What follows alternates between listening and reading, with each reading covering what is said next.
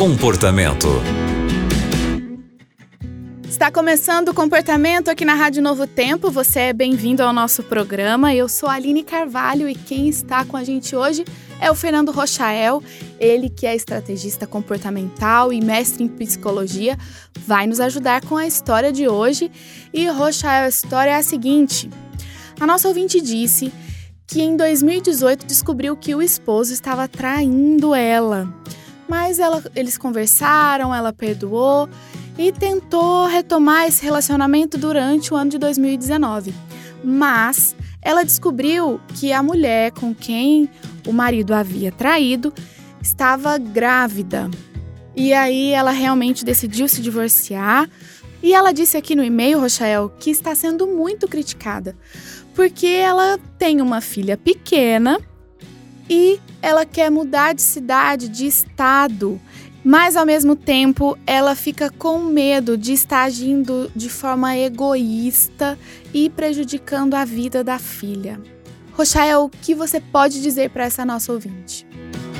Olá Aline, como está você? Que bom falar com você e também com os nossos ouvintes aqui da Rádio Novo Tempo, especialmente aqui do nosso programa Comportamento. Vamos lá. Olha só, vou falar para essa pessoa agora que nos escreveu e talvez para várias pessoas que estão nos ouvindo nesse momento que tem situação parecida com essa. E espero em Deus que, de alguma forma, o que eu disser aqui possa servir para ambos, para todos. É, sabe, a mágoa, o rancor, a, a tristeza, ela faz a gente sofrer. E quando a gente sofre, automaticamente a nossa mente quer fazer a gente fugir dessa dor. E nem nem sempre essa fuga dessa dor é uma fuga inteligente. Acaba gerando uma solução inteligente. Entende? Por exemplo, se vier um cachorro para cima de mim, eu vou correr para qualquer lado. É, porque não dá para pensar. Se tiver no incêndio, não dá para pensar e fazer um plano do que fazer, porque tá pegando fogo. Então, a minha mente faz isso comigo, me faz tomar atitudes impulsivas para que eu possa me resgatar e para que eu possa me salvar da situação e, e fugir dessa dor que está me afetando. Então a primeira coisa que eu falo com ela é: coloque o pé no chão e os sentimentos também no chão, no sentido de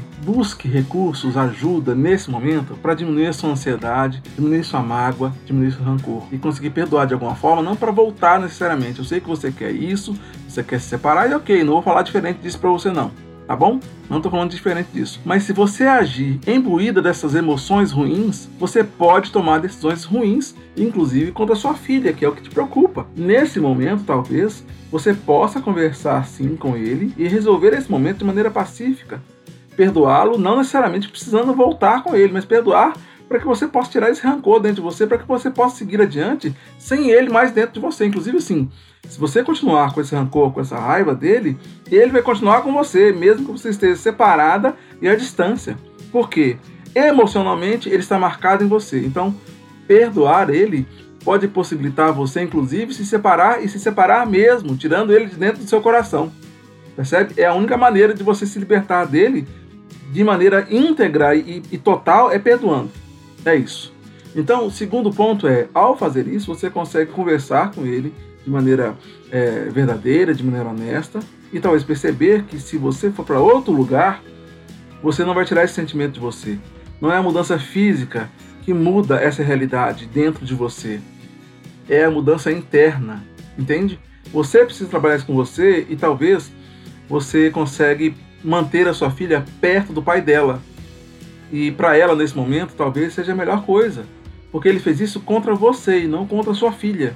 É claro que afetou ela também, mas não foi contra ela, percebe? A relação dela com ele é a relação dela com ele. E quando você a afasta dele, por pior ou melhor que ele seja, você prejudica ela.